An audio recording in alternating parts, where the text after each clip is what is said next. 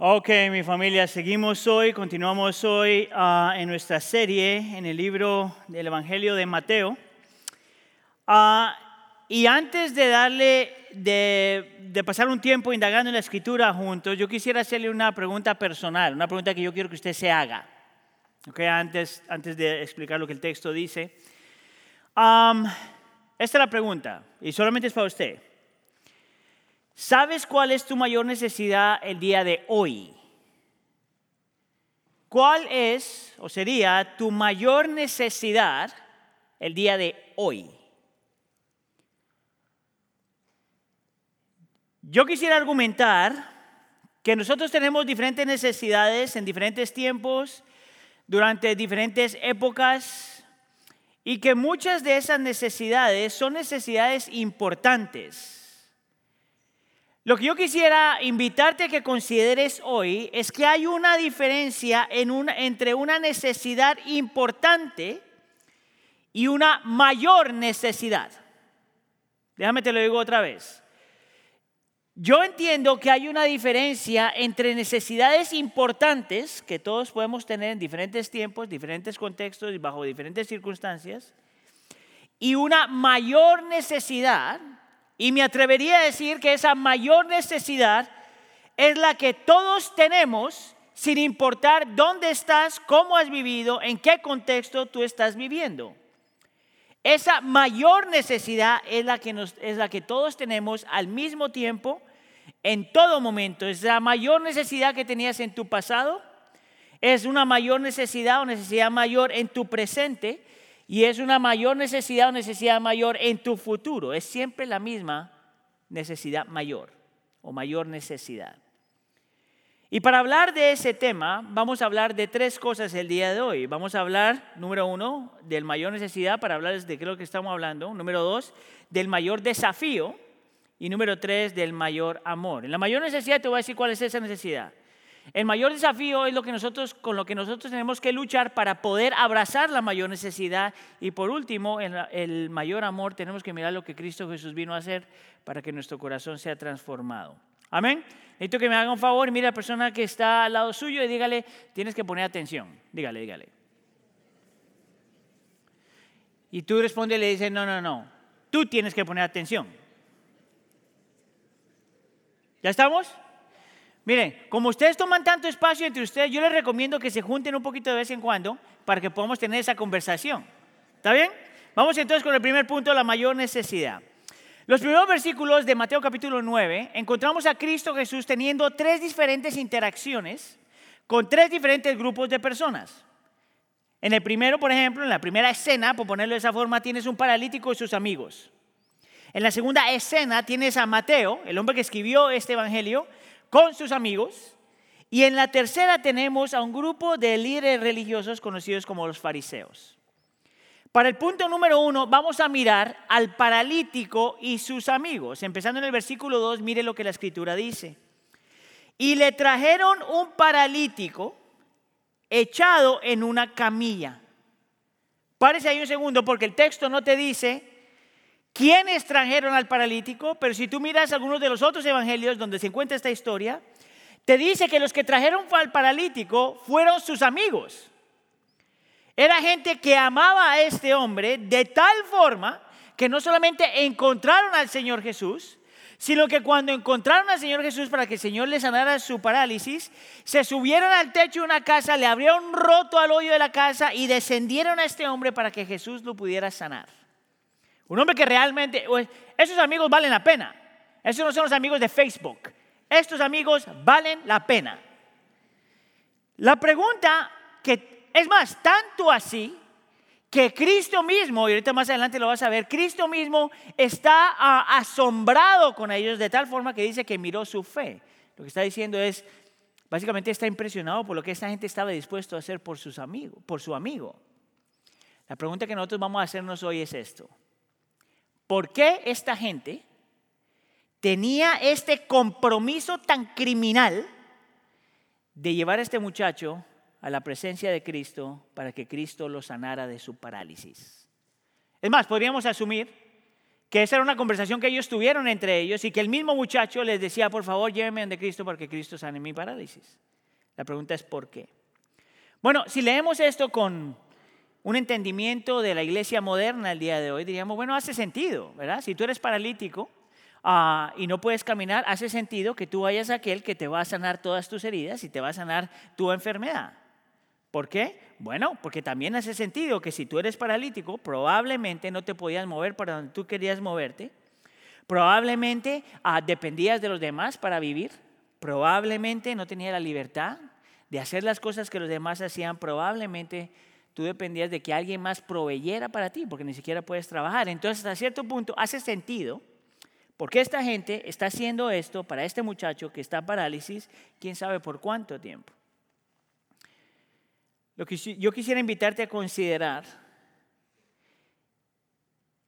es que tiene que haber algo más que eso. Tiene que haber algo más profundo que eso, una necesidad más profunda que eso, porque en el contexto de los evangelios, en ese tiempo, con esa gente, con sus preguntas, había una forma, había algo que la gente asumía cuando veía a un enfermo.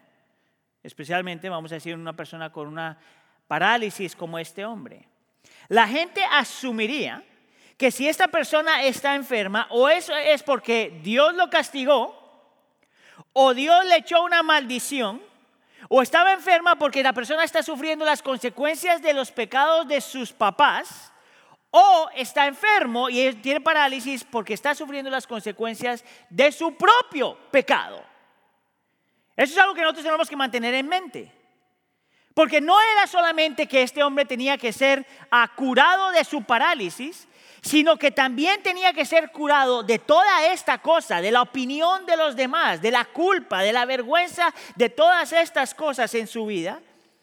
Y por lo tanto hace sentido aún mucho más que llevarían este hombre a ver a Cristo Jesús. No solamente para que le solucione el problema de la parálisis, sino para que le quite la vergüenza de todos los demás. Porque si el Señor lo sana, entonces ya nadie podría decir, oh, el Señor te castigó. No le hace sentido. Eso es lo que está pasando, eso es lo que yo entiendo que está pasando en este contexto. Este muchacho, en esta parálisis, toda su vida, toda su vida está pensando no solamente en mi problema es que no me puedo mover, no solamente en mi problema es que no puedo a mantenerme y proveer para mí mismo. No solamente el problema es que yo tengo que depender de los demás, sino que además de eso mi discapacidad es un recordatorio constante de mi culpa y mi vergüenza. Es más, yo me atrevería a decir, por la forma en que el Señor Jesús va a hablar con él, que este muchacho probablemente está convencido que la razón por la que él tiene esta parálisis es por algo que él ya hizo, por un pecado que tenía. ¿Cómo me atrevo yo a decir eso? Una vez más, por lo que el Señor Jesús le dice más adelante. Antes de llegar a ello, quisiera que consideres algo. Yo quisiera que consideres que este muchacho y sus amigos estaban convencidos que si Cristo Jesús le cambia las circunstancias al hombre, el hombre iba a encontrar libertad.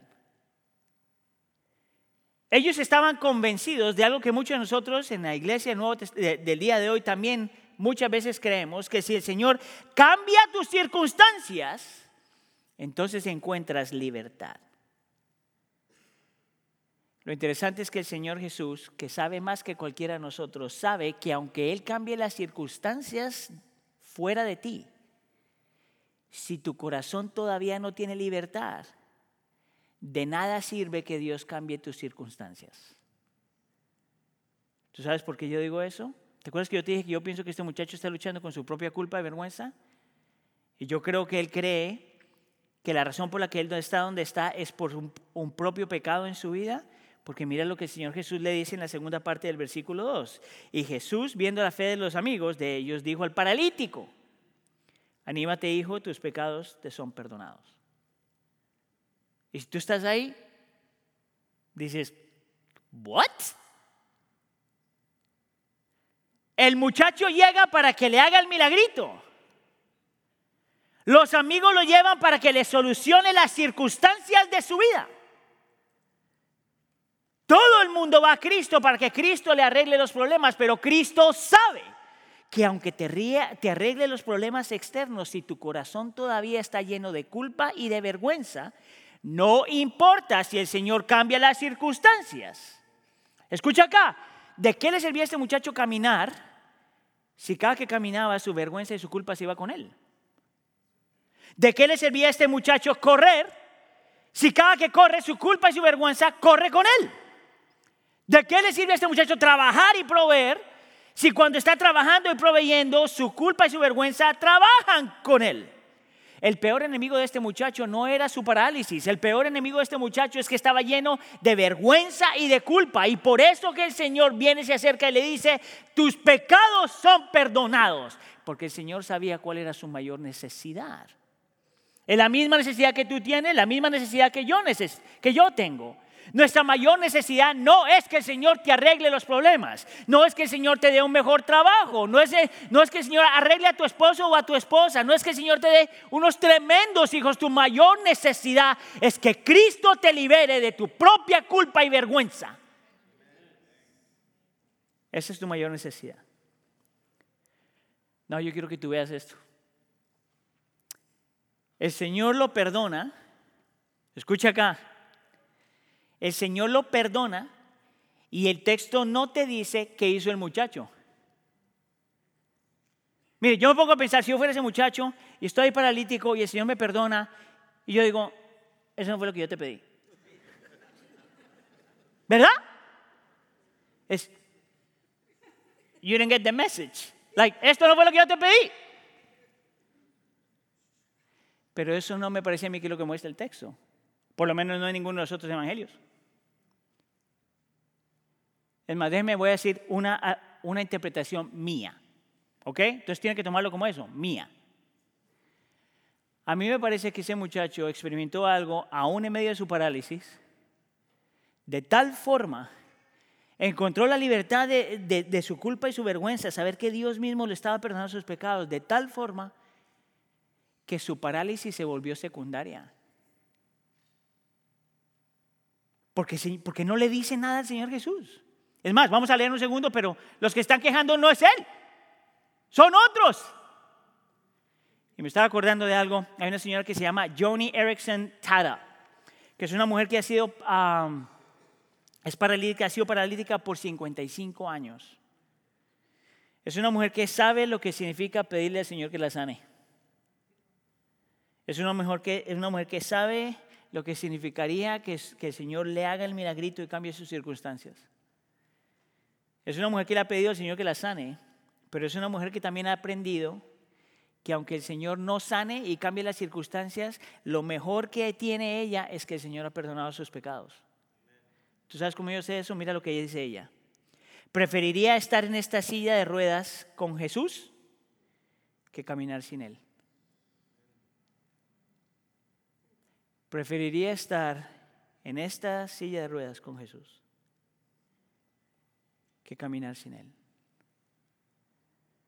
A mí me parece que esto es muy parecido a lo que este muchacho está sintiendo.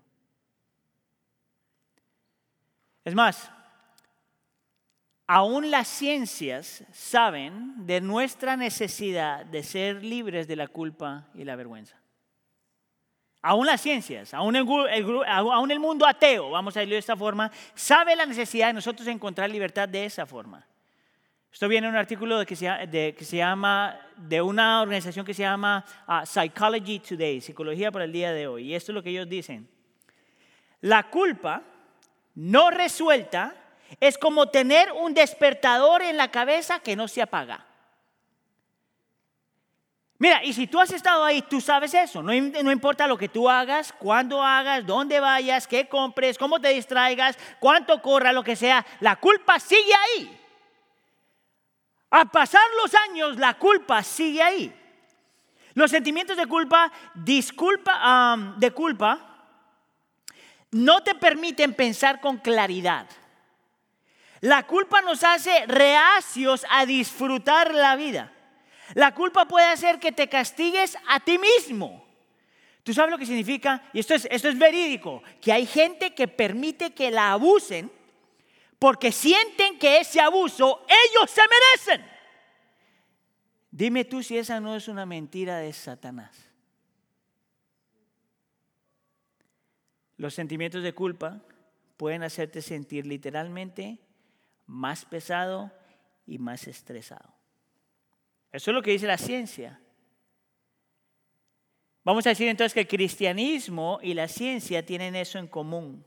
Entienden lo peligroso que es caminar con culpa y vergüenza. Lo que hace la diferencia es la solución. Alguna gente te diría, bueno, tienes culpa y vergüenza, haz lo que tengas que hacer para deshacerte de ese sentimiento. Corre, escóndete, distráete a mí mismo, ámate a ti mismo, piensa positivamente, arregla tu autoestima o simplemente niégalo. No tengo culpa, no tengo culpa, no tengo culpa, no tengo culpa, abre los ojos, o oh, ahí está todavía la culpa. El cristianismo ofrece algo completamente diferente. Te dice, mira, no importa cuánto corras, nunca va a ser suficiente. No importa cuánto tú te escondas, nunca va a ser suficiente. No importa cuántos entretenimiento traigas a tu vida, tu mente todavía sigue yendo. No importa cuánto tú animes tu autoestima y levantes tu autoestima, nunca va a ser suficiente. No importa cuánto trates de negar que eres culpable, nunca va a ser suficiente. La única solución para el creyente es que escuches la voz de Cristo que te dice, hijo mío, hija mía, tus pecados son perdonados. Solo ahí donde la opinión del único que vale la pena te dice, tus pecados son perdonados. Solo ahí tu culpa y tu vergüenza se disipan. Ahora, frente a eso están los fariseos, que están escuchando todo esto. E intuitiva, bueno, como se diga, se dan cuenta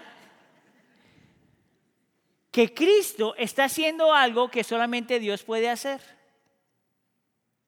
Y por eso se enojan y en el versículo 3 dice, y algunos de los escribas decían para sí, ah, no los escribas decían para sí, este blasfema. Obviamente, porque en su mente ellos saben que nadie puede perdonar pecados, solamente Dios puede perdonar pecados. Escucha aquí porque hay otras religiones donde la gente te puede perdonar pecados, solo Cristo puede perdonar pecados. Mira, eso me llama la atención. Porque el Señor sabe que ellos vieron y escucharon lo que Él dijo. Y para confirmar lo que ellos están pensando acerca de Él, Él entonces básicamente dice, oh, ¿ustedes creen que no soy Dios? Déjame, te voy a mostrar que yo sí soy Dios. En el versículo 6. Pues para que sepa que el Hijo del Hombre tiene autoridad en la tierra para perdonar pecados, entonces dijo al paralítico, levántate, toma tu camilla y vete a tu casa. Eso me parece fascinante. Eh, eh, la gente le dice, ¿tú te crees Dios? Y Jesús le dice, yes, I am. No, no se defiende, no argumenta, dice, sí, soy, soy. Es más, te lo voy a mostrar. Levántate y vete a tu casa. Llévate tu camita y vete a tu casa. El orden importa, ¿tú sabes? El orden de esa historia importa. Su mayor necesidad era la libertad de su corazón. La otra necesidad era importante, pero no mayor que esta. ¿Sabes? ¿Eres tú libre? ¿Eres tú realmente libre? ¿Qué te dice tu conciencia cuando todo el ruido se apaga? ¿Qué te dice tu conciencia cuando nadie más está hablando y la televisión se apaga? ¿Eres tú libre? ¿Has realmente creído que Cristo Jesús es el único que te dice? Ten ánimo, hijo o hija, tus pecados son perdonados. Ese es el primer punto. Y eso entonces me lleva al segundo punto. el mayor desafío, porque a menos de que tú entiendas el segundo punto, no puedes abrazar el primer punto. Y aquí es donde vamos a mirar un poquito acerca de la historia de Mateo, que es súper interesante, porque mi argumento va a ser este. A menos de que tú puedas reconocer cuál es tu mayor desafío, tú nunca vas a necesitar a Cristo, tu mayor necesidad. A menos de que tú entiendas cuál es tu mayor desafío, realmente reconozcas cuál es tu mayor desafío, nunca vas a poder abrazar realmente tu mayor necesidad, que es el perdón de Cristo Jesús. Y aquí entonces yo te voy a tratar de convencer, porque es obra del Espíritu Santo, pero voy a tratar de convencerte en los siguientes tres horas que me quedan que tú eres más malo de lo que tú crees que eres. Bienvenido a la iglesia del pueblo. Yo voy a tratar de convencerte que la escritura hace el argumento que parte de la razón por la que nosotros necesitamos a Cristo, parte de la razón por la que necesitamos a Cristo, es porque somos más malos de lo que nosotros creemos que somos. Voy a utilizar un concepto que a alguna gente no le gusta, pero a, mí me, a mí me parece bien. Es un concepto que algunos teólogos le llaman depravación total. Es un, es un, poquito agresivo el concepto, pero si te molesta el concepto, el término, déjame te explico qué es lo que significa. Depravación total, cuando habla de los seres humanos, es que nosotros estamos caídos porque el pecado entra al mundo y el, pecado mora en nosotros. Y una depravación total quiere decir que aún en las, dos cosas te voy a decir, pero la primera es que aún en las cosas buenas que tú haces, aún en todas las cosas buenas que tú haces, oh, bueno, primero, no significa que tú eres la persona más mala en el mundo. Yo estoy seguro que hay gente que es más mala que tú. Hay gente más mala que yo. Eso no significa que tú eres la peor persona en el mundo, eso no es lo que significa. Lo que significa, entonces ahí va la segunda parte, es que todo lo que nosotros hacemos, porque somos seres caídos, porque Cristo no ha venido todavía y nos ha renovado completamente, muchas de las cosas que hacemos están manchadas por el pecado. Aún las cosas buenas que nosotros hacemos están manchadas por el pecado. Ahora, te voy a utilizar un, un ejemplo personal para que usted no se sienta culpable y se sienta tristeza por mí. Escucha acá. Yo he utilizado esto y lo voy a seguir utilizando porque pienso que la mejor forma es una de mis luchas más grandes siempre. Cada que yo vengo a predicar, es más, yo me atrevería a decir que es lo mismo para Sergio, ¿verdad? Cada que alguien se para a predicar, Sergio y yo, solamente nosotros, hay una parte de nuestro corazón que realmente le quiere dar gloria al Señor. Y hay una parte de nuestro corazón en la cual nosotros queremos servirte a ti de la mejor forma posible por medio de la predicación de la palabra. Es más, mira, Jonathan no está aquí. Está viéndonos en casa, entonces vamos a hablar también de Jonathan. Hay una parte del corazón de Jonathan cuando nos dirige en adoración que quiere darle gloria al Señor y quiere servirte bien a ti. Pero hay otra parte del corazón que quiere llevarse la gloria y quiere sentir que tenemos valor por lo que hacemos. Al mismo tiempo, todos los domingos son a mí así. Todos los domingos, con una parte de mi corazón, quiero servirle al Señor y servirlos a ustedes. Y hay otra parte de mi corazón donde yo quiero la gloria. Aún las cosas buenas que yo hago están manchadas por el pecado. Y llegar a ese punto nos cuesta mucho. Porque nadie quiere pensar que es tan malo. Déjame te oír entonces, le añado a lo que significa la depravación total, de acuerdo a los teólogos. Es que tenemos el potencial de hacer cosas increíblemente malvadas no significa que todo lo que tú haces es increíblemente malvado, pero que tienes el potencial de hacerlo. Entonces, va otro ejemplo en mi propia vida.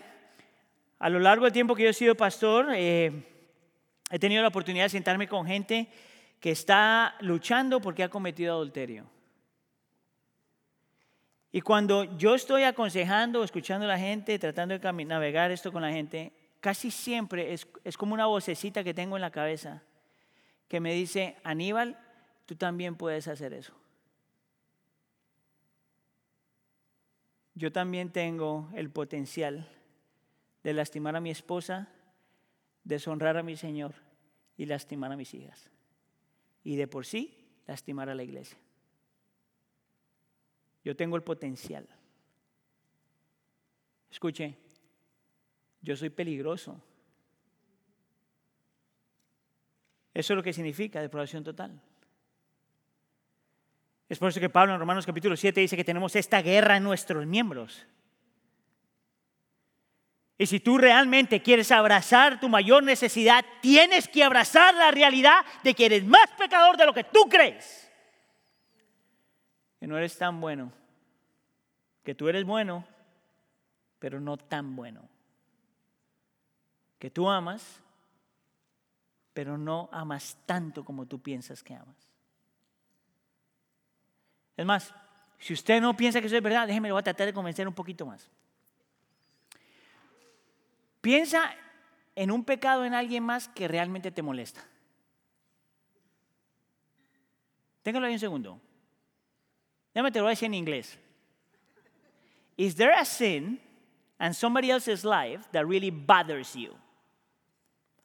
Hay un pecado en la vida de alguien más que te molesta. Y yo me atrevería a decir que posiblemente el pecado que tú detestas en los demás, a lo mejor, a lo mejor es el mismo pecado que tú detestas con el cual tú luchas. ¿Sabes cómo yo sé eso? Perfecto ejemplo, cuando hablamos del orgullo, ¿tú sabes quién es la única gente que dice, uy, a mí cómo me caen mal los orgullosos? ¡Los orgullosos!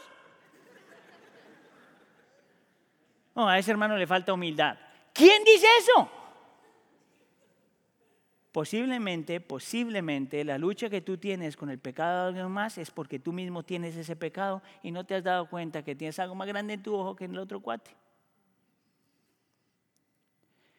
Solamente ahí es cuando Cristo se necesita y tu vida empieza a cambiar. ¿Sabes cómo yo sé eso? Porque Mateo es un ejemplo de eso. Es por eso que Mateo se da su testimonio. Mira lo que dice en el versículo 9. Cuando Jesús se fue allí, de allí vino a un hombre llamado Mateo sentado en la oficina de los tributos. Este hombre era el que colectaba los taxes. Este no es una de esas carreras en las que tú te vas a la escuela bíblica para sacar una maestría en esto. Este era un hombre que escogió una carrera que todo el mundo detestaba. En inglés se llama un tax collector alguien que recaudaba los tributos. Era un hombre que era tan detestado por la, por la sociedad, era detestado por la ciudad tanto por los romanos como para los judíos. ¿Sabes por qué? Escucha acá. Los romanos contrataban a alguien como Mateo para cobrar los taxes en los Estados Unidos. Y de la forma que le hacían era, le decían, Mateo, yo necesito que tú colectes 5 dólares por cada persona que viene a la iglesia del pueblo. ese era el trabajo del hombre. Y le decían, Mateo, tú tienes permiso de cobrar lo que tú quieras por encima de eso. Ese es tu dinero. Escucha acá. el cuate este venía y te cobraba los cinco, pensaba en los cinco pesos que te va a cobrar. Y como tenía la libertad, entonces cobraba 20 dólares para quedarse él con 15 y, dar los cinco que, el gobierno le pedía. Esto es interesante. Que el grupo romano, una vez más, lo detestaba por ser judío. Pero los judíos lo detestaban por ser ladrón. El grupo romano lo detestaba por ser judío y los judíos lo detestaban por ser pícaro. Y para que un hombre llegue a ese punto, la conciencia la tiene que tener tupida. Que tú no tengas corazón en sacarle al pobre. Que no te importa lo que tu pueblo sufra con tal de que tú tengas 15 pesitos extra. Hay un hombre que se llamaba, se Victor Frank. Él escribió un libro que se llamaba El hombre en busca de la felicidad o el significado, algo así. Era un, psicólogo judío que estaba trabajando en los campos de concentración durante el tiempo de los nazis.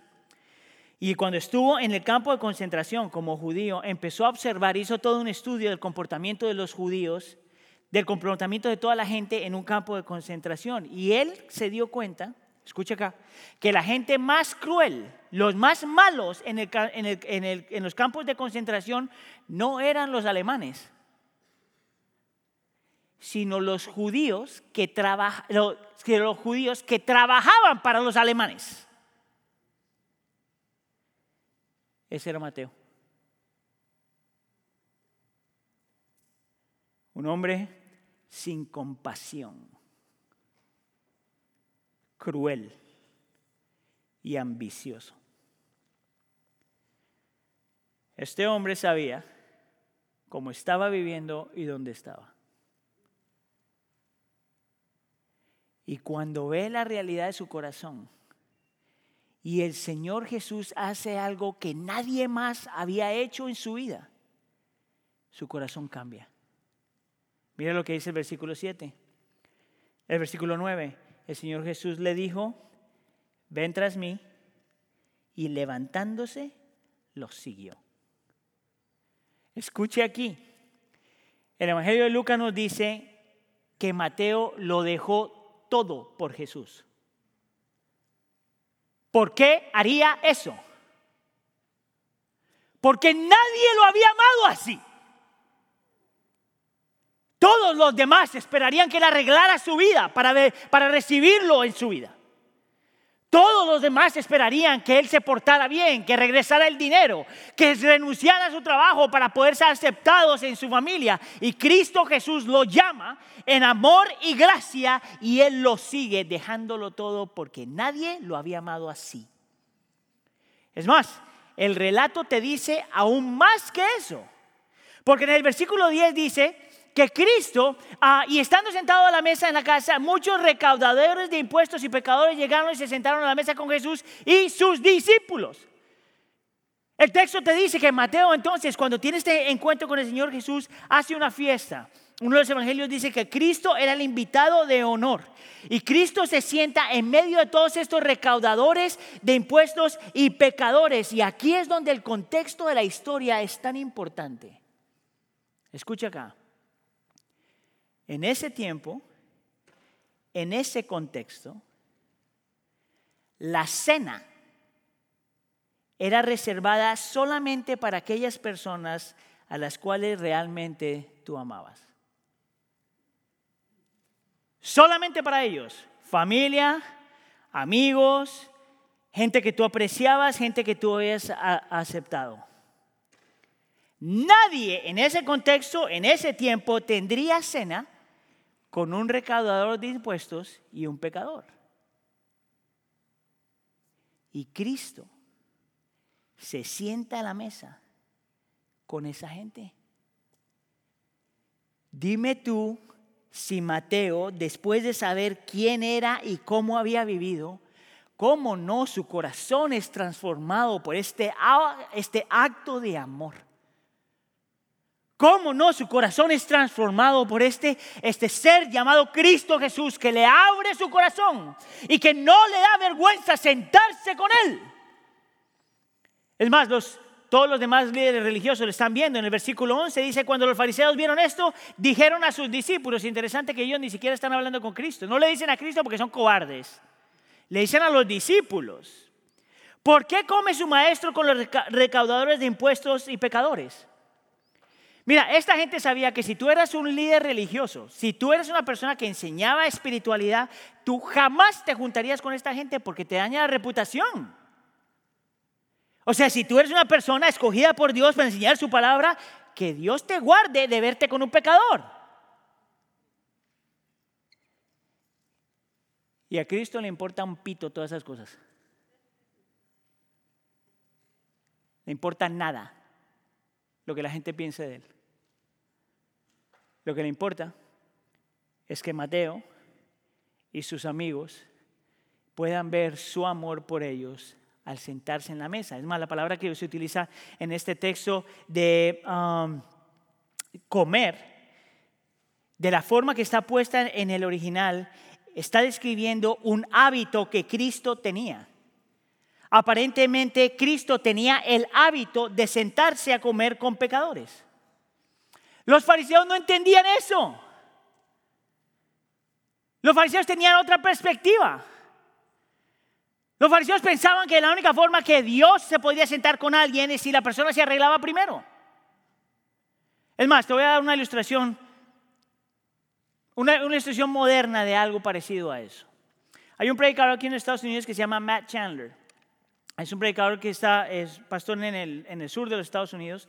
Y él cuenta, en parte de su testimonio, él cuenta cómo el Señor estaba trabajando su vida. Y a la edad de 21 años, él va como a un concierto de cristianos y lleva a una amiga de él, una muchacha que eh, es mamá soltera y tiene un montón de luchas y está viviendo con un hombre que no es su esposo ah, y todas estas cosas, pero aparentemente está como queriendo buscar al Señor. Y entonces él la lleva a esta muchacha a este concierto donde va a a este predicador para ver si el Señor hace algo en ella. Machane no sabía que lo que el predicador iba a hablar y enseñar ese día era acerca de la pureza sexual. Y dice Matt Chandler que se sienta ahí y dice, oh, man, esto va a ser una complicación. I mean, I didn't know. Y viene el predicador entonces con una rosa en la mano. Y para, a modo de ilustración, para que la gente entendiera lo que, entre comillas, Dios esperaba de ellos, toma la rosa y dice, mira qué bonita rosa. Mira, huele delicioso. Es más, Tomen, huélanla ustedes, tóquenla. Y empieza a pasar la rosa y la rosa pasa de una mano a otra, de una mano a otra, de una mano a otra. Y entre más se pasaba la rosa entre persona y persona, más la rosa se empezaba a dañar. Para el rato que la rosa da la vuelta y le llega a él, el predicador toma la rosa y le dice, ¿ves esta rosa? ¿Viste cómo se ha dañado? ¿Quién quisiera tener una rosa así?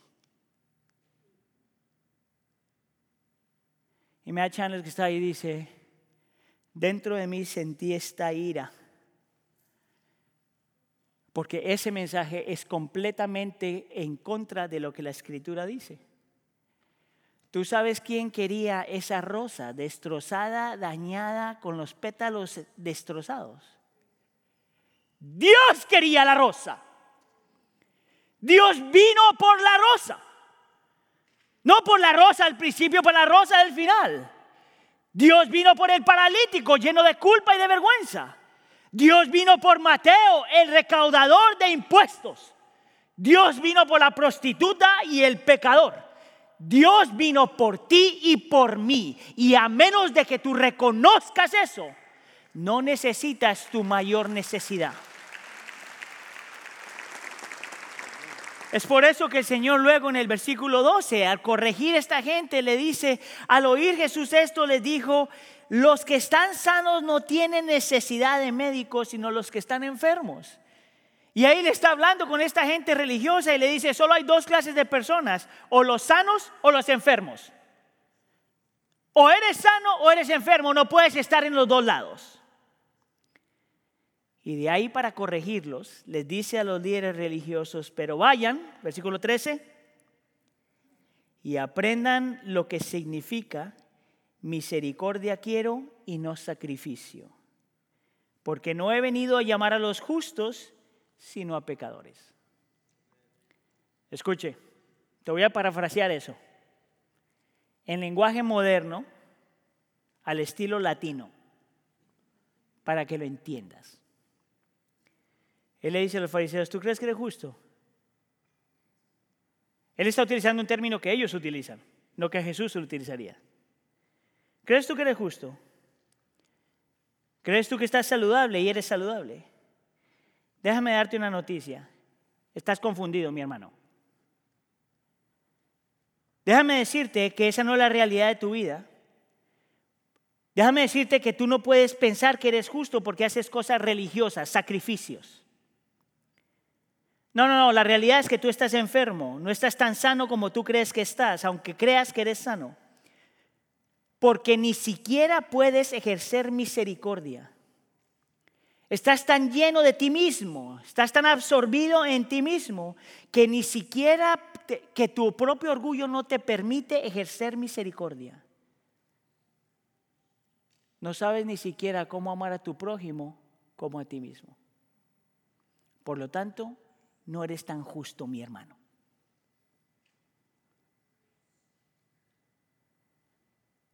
Y la Biblia dice que cuando tú has roto uno de los mandamientos, es como que los has roto todos los demás. Interesante que la palabra misericordia ahí es la misma palabra que se utiliza para compasión. Tú sabes cómo yo sé que se me ha olvidado que yo todavía soy pecador. Yo, cuando siento que soy superior a los demás. Cuando no puedo ser compasivo con una persona que está, entre comillas, peor que yo.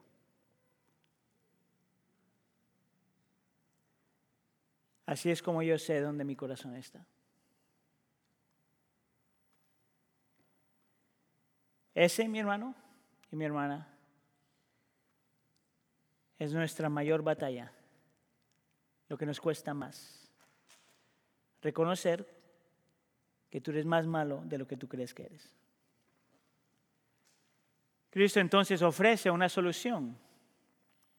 Interesante porque la solución se la da a los líderes religiosos. Mira que empezando en el versículo 16, le dice, nadie puede poner un remiendo de tela nueva en un vestido viejo porque el remiendo ah, al, al, encogerse tira el vestido y, se, y produce una rotura peor. Mira, esta gente, el Señor Jesús le está diciendo, por si acaso tú pienses que tú te puedes arreglar a ti mismo, déjame, te, te doy esta ilustración para que entiendas el concepto.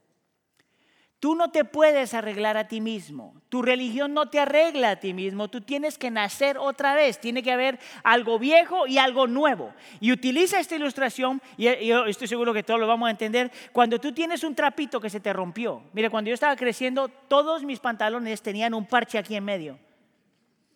¿Verdad? Mamá tenía colección de esos parches aquí. Y la idea, esa es la idea, que cuando se te rompe el pantalón, Tú le pones un parche, pero él dice, tú no puedes poner un parche nuevo en un pantalón viejo. Porque cuando tú lavas el pantalón, el parche se encoge y te rompe el pantalón peor. Y el Señor Jesús les dice, su religión no los puede salvar. Su comportamiento no los puede salvar. Usted necesita algo nuevo. Y luego utiliza otra ilustración, por si acaso no entendieron el concepto en el versículo 17. Y nadie echa vino nuevo en odres viejos, porque entonces los odres se revientan, sino que se echa vino nuevo en odres nuevos y ambos se conservan. Y ahora está hablando del vino. Ya está hablando de un vino viejo, de un vino nuevo que necesita estar en, en unos odres nuevos. Y el concepto también es simple. El nuevo vino en ese contexto era un vino que todavía era solamente jugo, todavía no está fermentado. Pero cuando tú pones un, vino nuevo, jugo, en un odre que no está y no está fermentado, cuando el vino se fermenta, el odre se hincha y explota. Y él está diciendo, aquí solo hay dos opciones. No puedes mantenerlo viejo para ser nuevo, tú necesitas algo nuevo para mantenerlo nuevo. Mira, y yo estoy convencido que cuando el Señor Jesús dice eso, está invitando a esta gente a que lo vean a Él como la solución a sus problemas. Mira, lo mismo que hizo con el paralítico. Y lo, lo, mismo que hizo con Mateo. ¿Cuál es la diferencia entre el paralítico Mateo y estos hombres? Que ellos no pudieron. ¿Por qué? Porque no pudieron reconocer su mayor desafío. Que eran más malos de lo que creían. De que se creían realmente superiores a los demás porque hacían algunas cosas buenas religiosas. Por otro lado, ¿qué fue lo que vio el pecador? Paralítico y qué fue lo que vio Mateo, el pecador. Punto número tres. Ellos entendieron el concepto de un mayor amor. Mire, vamos a participar en la cena, pero antes de hacer eso, primero, hágame un favor, no toque las copitas todavía. No las, no las toque. ¿Estamos? Porque se escucha. Mira, para este punto yo quiero que tú veas algo. El Señor Jesús perdona a este al paralítico y le dice, toma tu cama y vete para tu casa. Ah, y a mí me llama mucho la atención eso. ¿Por qué el Señor Jesús le dice al paralítico, toma tu cama? Déjala ahí tirado, muchacho, y vete para tu casa, ahora puedes correr. Sí, mi convicción es que la razón por la que el Señor Jesús le dice a este hombre que tome su cama es porque su cama era un visual, un recordatorio de lo que el Señor ya había hecho. Si ves, esa cama era un recordatorio que en algún punto él estaba lleno de condenación y lleno de pecado, que en algún punto él estaba esclavo de su propio corazón y sus propias luchas. Y el poder ver esta cama vacía era un recordatorio de que Cristo ya lo perdonó, ya lo aceptó y que esa persona ya no era la misma. Es más, hace dos semanas cuando el pastor Sergio estaba predicando, yo creo, cuando estaba hablando de, los leprosos, en el Antiguo Testamento, cuando una persona era leprosa, cuando entraba a la ciudad tenía que decirle a todo el mundo, para que todos supieran, ah, impuro, impuro. ¿Tú sabes lo que fuera eso si nosotros hacemos en la iglesia? Que todos los que van entrando, mentiroso, mentiroso, chismoso, chismoso, ladrón, ladrón. Pero para una persona con lepra, era la forma como tú le avisabas a los demás que no eras deseado. la camita esa, era como que Cristo diría, pecador, pecador, amado, amado. Pecador, pecador, recibido, recibido, perdonado, perdonado, aceptado, aceptado, justificado, justificado, santificado, santificado, adoptado, adoptado. La camita esa era un recordatorio de lo que el Señor había hecho ya en él. Mateo también tiene otro visual. Y es la mesa. Porque la fiesta fue en la casa de Mateo, quiere decir que cada que Mateo se sentaba en ese lugar podía recordarse que Cristo Jesús lo consideró a un hombre como él, alguien íntimo, amado, digno de recibir. Cada que este hombre se sentaba en esa mesa, era un recordatorio de la gracia y misericordia del Señor. ¿Tienes tú eso en tu vida? ¿Te acuerdas tú de dónde el Señor te sacó?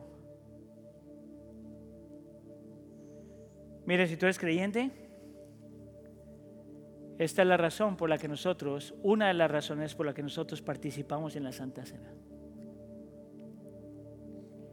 Esta mesa es un recordatorio de lo que tú fuiste de lo que Cristo perdonó, de donde Cristo te sacó y de quien tú eres hoy, sentado con Cristo en su mesa.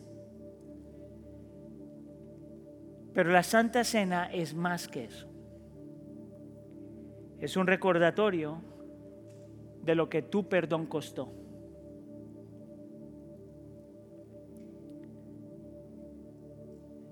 Mira, yo no sé si notaste, pero Cristo ofrece perdón y este muchacho todavía no se ha arrepentido.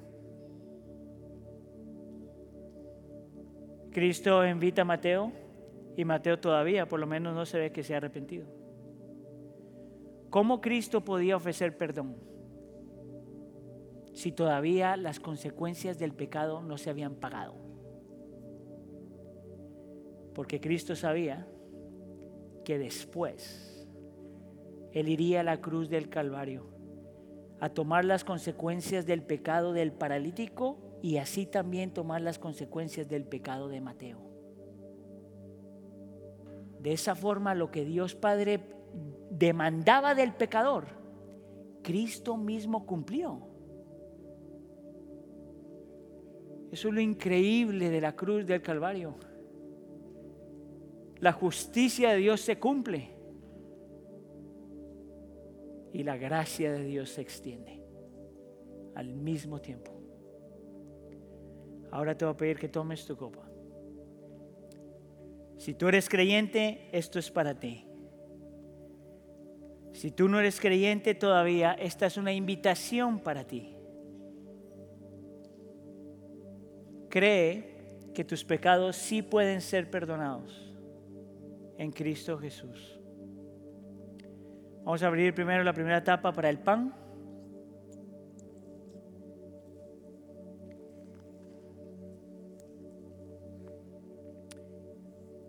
Y mira lo que dice la escritura.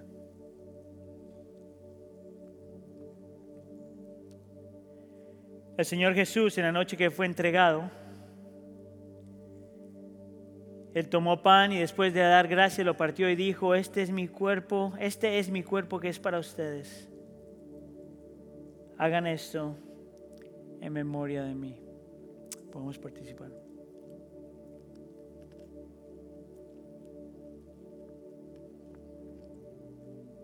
Ahora vamos a remover la, la tapa de la parte del vino o del jugo.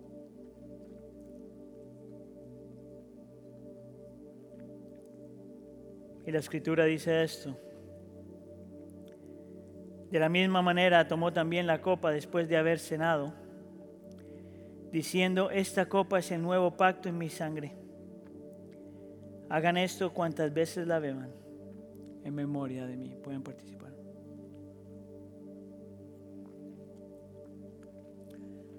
Señor, nosotros te damos gracias.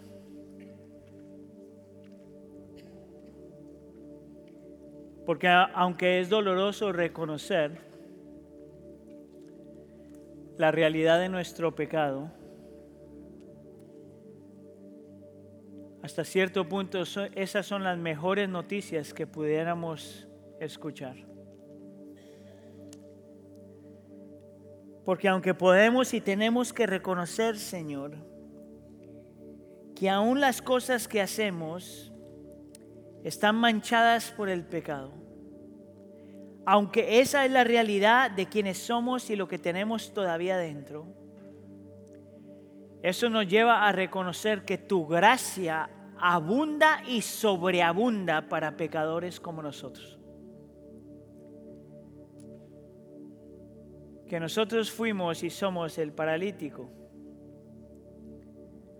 que nosotros fuimos y somos Mateo, pero que tu gracia perdona nuestros pecados y nos invita a tu mesa. Ahora, Señor, ayúdanos a responder de la misma forma que Mateo respondió, donde lo dejamos todo por seguirte a ti. Haz tu obra, por favor, Señor, en nosotros. Te lo pedimos en nombre de tu Hijo Jesús. Todos decimos.